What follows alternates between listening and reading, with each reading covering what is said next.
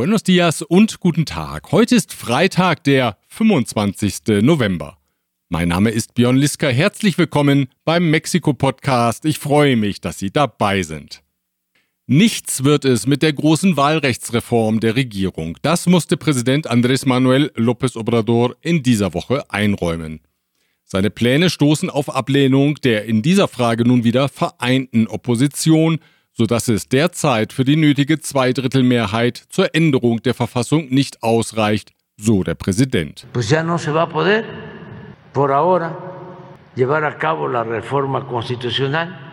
Der Opposition warf er vor, sich einer Umstrukturierung des Nationalen Wahlinstituts INE zu widersetzen, weil die Oppositionsparteien so hofften, durch Wahlbetrug zurück an die Macht zu gelangen. López Obrador hält damit an seiner Erzählung fest, dass eine Verschwörung der korrupten konservativen Kräfte der Vergangenheit alles daran setze, einen erneuten Wahlsieg der Morena-Regierung zu verhindern. Piensan que si se quedan con el INE como está, van a poder contar con un instrumento para el fraude. Der Präsident kündigte an, er werde nun Plan B verfolgen, den hatten wir bereits in der vergangenen Ausgabe erwähnt weitere Budgetkürzungen für das INE also und das gesetzliche Verbot, Wählerstimmen zu kaufen. Vamos a presentar una ley que sin infringir la Constitución nos permita de todas maneras lograr ahorros para que no sea tan costoso como lo es el organizar las elecciones y que en esa ley se prohíba la compra del voto. Am heutigen Freitag sollten in Mexiko-Stadt eigentlich die Regierungschefs der Pazifikallianz zusammenkommen. Präsident López Obrador hat derzeit den Vorsitz der Gruppe und wollte ihn turnusgemäß an seinen peruanischen Amtskollegen Pedro Castillo weitergeben, der ab Januar den Vorsitz der Gruppe übernimmt. Doch Castillo erhielt vom Kongress keine Genehmigung für die Reise nach Mexiko, es ist bereits das vierte Mal, dass ihm eine Auslandsreise verwehrt wird. Deswegen entschied López Obrador, das Treffen kurzfristig abzusagen. Man erwäge jetzt, es im Dezember in Peru nachzuholen. Die Pazifikallianz wurde 2012 von den Regierungschefs aus Chile, Kolumbien, Mexiko und Peru gegründet. Die Allianz soll den regionalen Handel und die wirtschaftliche Integration fördern sowie Reise- und Visafreiheit garantieren. Diese Ausgabe erreicht sie mit der freundlichen Unterstützung der folgenden Unternehmen. Global Mobility Partners, Ihr Spezialist für Umzüge von und nach Deutschland. Emfra Industrial Equipment ist Ihr zuverlässiger Partner für die Beschaffung von Ersatz- und Verschleißteilen aus Europa in den Bereichen Elektrotechnik, Pneumatik und Hydraulik. Evonik ein weltweit führendes Unternehmen der Spezialchemie. Chloemecom, Technologien für die Automatisierung und die Energieverteilung in der industriellen Anwendung. Kernliebers, der globale Technologieführer für hochkomplexe Teile und Baugruppen mit den Schwerpunkten Federn und Standsteile. Einige Regierungschefs reisten trotz der Absage des Treffens der Pazifikallianz nach Mexiko-Stadt, darunter Gabriel Boric aus Chile. In einer Rede im Senat erinnerte er daran, dass Mexiko traditionell ein Land ist, das politisch Verfolgten Schutz bietet und Verstöße gegen die Menschenrechte kritisiert, so etwa während der 17-jährigen Pinochet-Diktatur in Chile. Mexiko no solo recibió a aquellos quienes fueron forzados y obligados a abandonar el país, sino que hizo sistemáticos esfuerzos por el reconocimiento y condena internacional de las violaciones a los derechos humanos que sistemáticamente ocurrieron en nuestro país por casi 17 años. In dieser Tradition sei es angezeigt, die aktuelle Menschenrechtslage in Nicaragua deutlich zu verurteilen, sagte der Linkspolitiker was ihm kräftigen Applaus der oppositionellen Senatoren einbrachte. Mexikos Regierung lehnt es bekanntlich ab, sich zu den Verstößen gegen die Menschenrechte durch das autoritäre Regime in Managua zu positionieren. No podemos mirar para el lado ante los presos políticos en Nicaragua. No podemos, no podemos mirar para el lado cuando en cualquier país, en cualquier país de nuestra América Latina, en cualquier país de nuestra América Latina se violan los derechos humanos. Gescheitert ist einmal mehr eine mexikanische Kandidatur für ein internationales Amt. Nach Vorstellung von Präsident López Obrador sollte Gerardo Esquivel den Vorsitz der Interamerikanischen Entwicklungsbank übernehmen. Esquivel ist derzeit noch Mitglied im Führungsgremium der mexikanischen Zentralbank. Gewählt wurde aber der brasilianische Bewerber. Es ist das dritte Mal, dass die Regierung von Präsident López Obrador ihren Kandidaten für einen internationalen Posten nicht durchsetzen kann. Zuvor waren bereits Versuche gescheitert, mexikanische Politiker an der Spitze der Welthandelsorganisation und der Panamerikanischen Gesundheitsorganisation zu positionieren. Derzeit hat das zweitgrößte Land Lateinamerikas nur einen Vertreter an der Spitze einer internationalen Organisation, nämlich Agustin Carstens, der der Bank für internationalen Zahlungsausgleich mit Sitz in Basel vorsteht. Der ehemalige mexikanische Außenminister Jorge Castañeda sagte, das Phänomen sei nicht neu. Er wies darauf hin, dass es mexikanischen Regierungen traditionell schwerfalle, Bewerber durchzusetzen. Unter anderem, weil man Kandidaten zu spät ins Rennen schicke und die begleitenden diplomatischen Bemühungen unzureichend seien. Auch gäbe es immer wieder Vorbehalte einiger Staaten, die einen Einfluss der US-Politik auf mexikanische Kandidaten befürchteten. Wir kommen zur Wirtschaft. Unternehmen aus Südkorea und China wollen im nächsten Jahr in Mexiko Fabriken zur Produktion von Lithium-Ionen-Akkus für Elektroautos errichten. Das hat Außenminister Marcelo Ebrard jetzt mitgeteilt.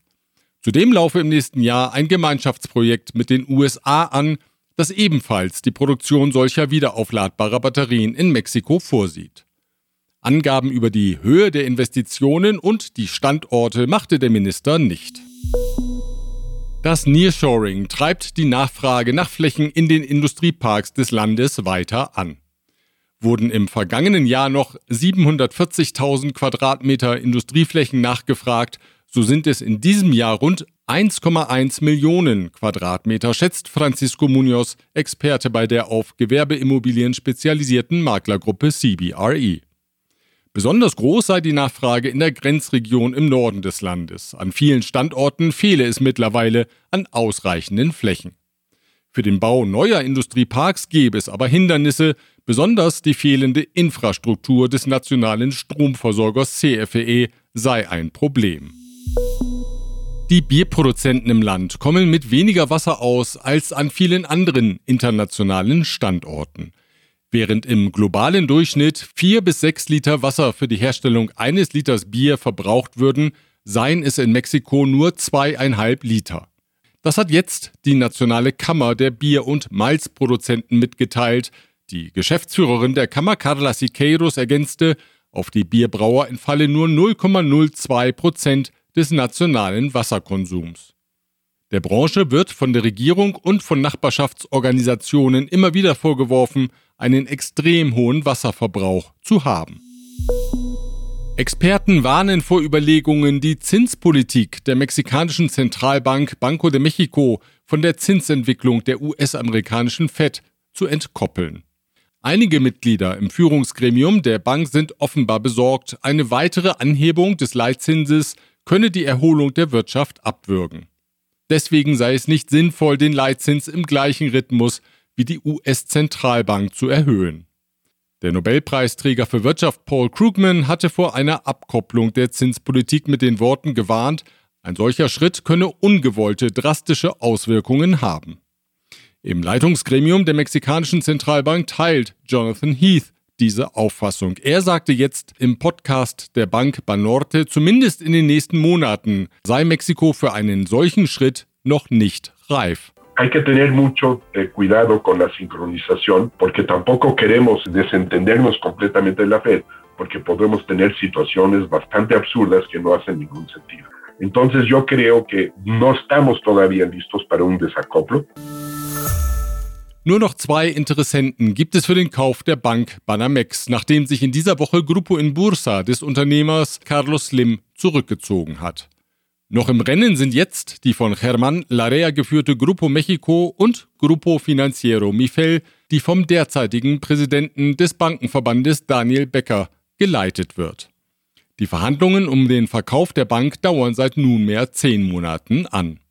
Grupo Mexico ist vor allem im Bergbau und der Erdölförderung und dem Eisenbahntransport aktiv.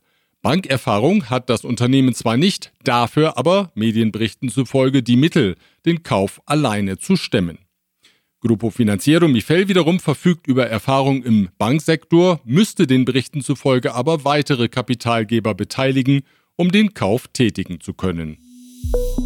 Wer am Mittwoch über den Hauptstadtflughafen Benito Juárez reiste, der brauchte gute Nerven.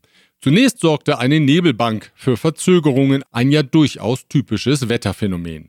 Dann brach das Informationssystem der Migrationsbehörde zusammen, was zu langen Warteschlangen internationaler Passagiere bei der Einreise führte.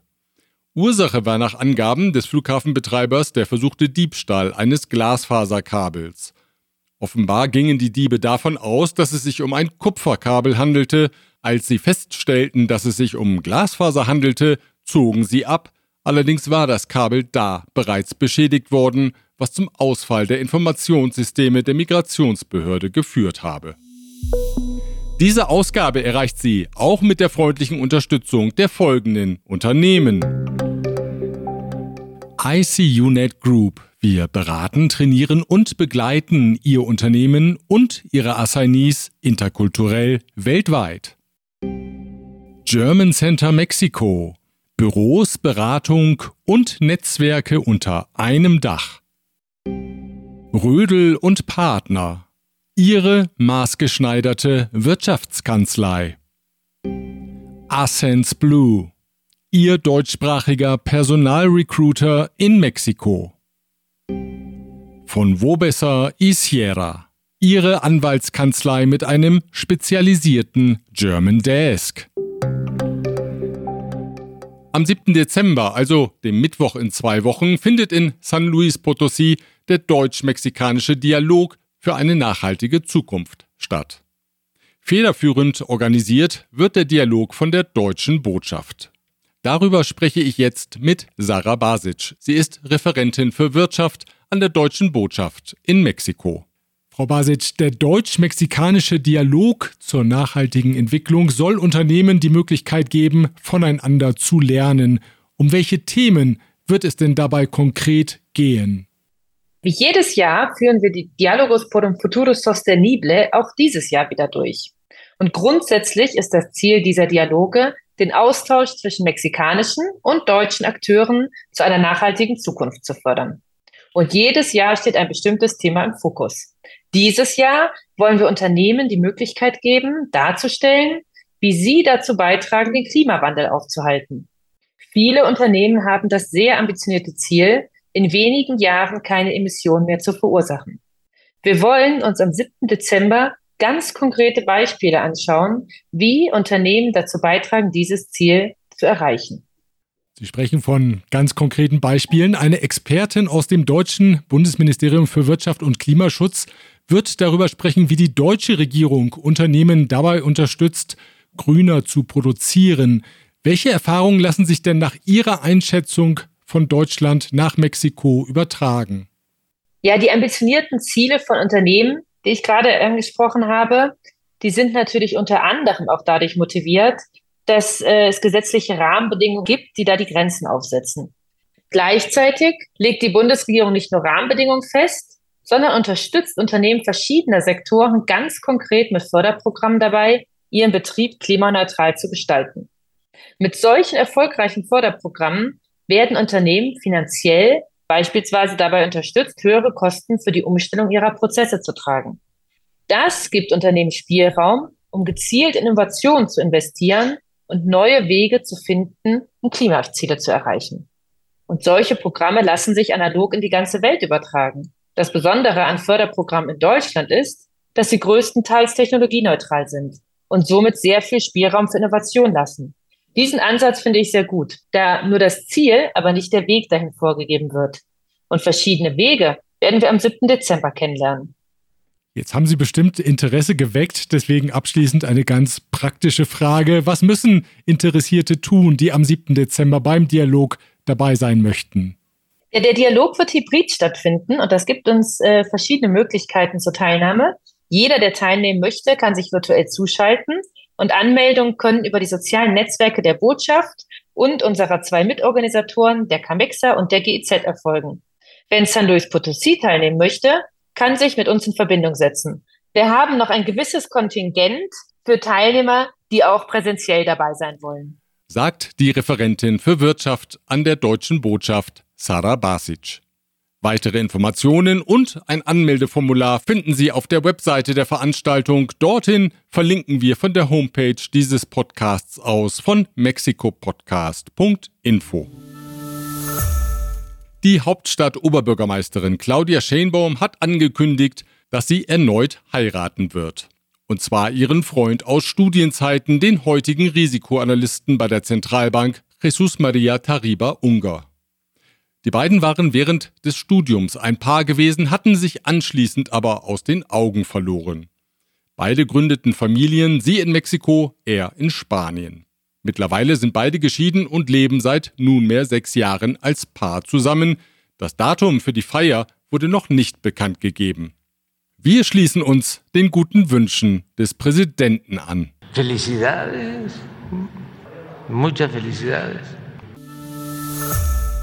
El árbitro dice penal. Dice prepara Robert, que dejó al Bayern para irse al Barcelona, que mete el suspiro y que sabe que aquí puede aclarar la situación. François se quiere hacer el héroe una vez más vestido con la camiseta de la selección. Robert contra François.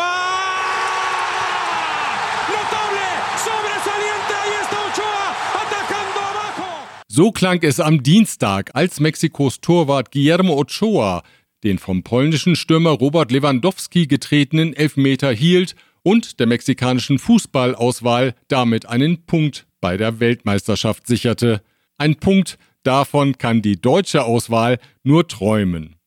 Wie es weitergeht, das erleben wir am morgigen Samstag beim Spiel Mexiko gegen Argentinien und am Sonntag bei der Partie Deutschland gegen Spanien, die ja schon einen gewissen Endspielcharakter hat. Beide Spiele beginnen um 13 Uhr mexikanischer Zeit und sind vielerorts zu sehen. Und mit bester Stimmung natürlich, darauf hatten wir in der vergangenen Ausgabe hingewiesen, in der Lobby des German Center in Santa Fe. Ich wünsche Ihnen ein Wochenende voller sportlicher Emotionen. Wir hören uns wieder am nächsten Freitag, wenn Sie mögen. Bis dahin.